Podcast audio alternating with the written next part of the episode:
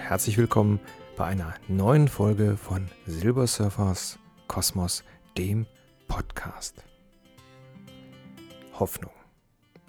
Nichts passt für mich so gut zu Weihnachten und der Vorweihnachtszeit wie der Begriff Hoffnung. Was ja auch kein Wunder ist, da Hoffnung eine der drei christlichen Tugenden ist. Glaube, Liebe, Hoffnung. In Wikipedia heißt es so schön, hoffend verhält sich der Mensch positiv zur Zeitlichkeit seiner Existenz. Das muss man sich mal auf der Zunge zergehen lassen. Hoffend verhält sich der Mensch positiv zur Zeitlichkeit seiner Existenz. Deutlicher kann man es, glaube ich, nicht sagen. Auch wenn das Ende unserer Existenz, also der Tod, heute immer noch ein Tabuthema ist.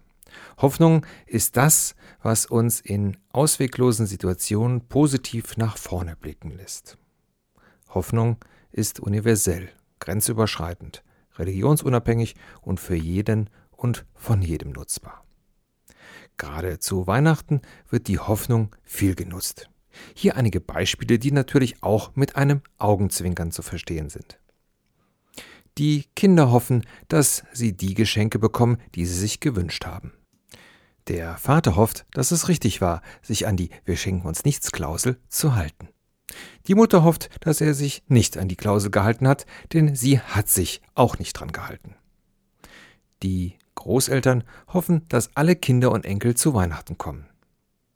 Die erwachsenen Kinder hoffen, dass das Familientreffen nicht mit einem Streit endet.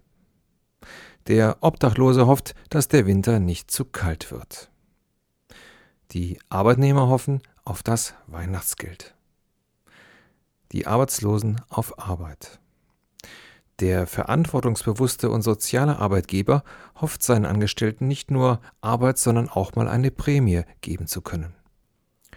Der seelenlose Manager hofft, dass jeder Angestellte das Formular zur Geldsonderleistung an Weihnachten unterschreibt, damit er nächstes Jahr nichts mehr zahlen muss. Die Japaner hoffen, dass die atomare Verstrahlung nicht so schlimm ist, wie es zurzeit aussieht. Die Apple-Fans hoffen, dass es ein Leben nach Steve Jobs gibt. Alte Menschen hoffen auf einen würdigen Tod. Herzog Gutenberg hofft, dass ihn mit der neuen Frisur keiner für Dr. Gutenberg hält. Angela Merkel hofft, dass sie Europa rettet. Nicolas Sarkozy, dass seine Tochter aussieht wie seine Frau. Die Griechen hoffen, dass es goldene Drachmen regnet. Todkranke hoffen auf Heilung. Lothar Matthäus hofft, dass bei der nächsten Frau alles besser wird. Twitter hofft in 140 Zeichen. Facebook hofft auf die Weltherrschaft? Oder war das Google? Podcaster hoffen, dass sie mehr gehört werden.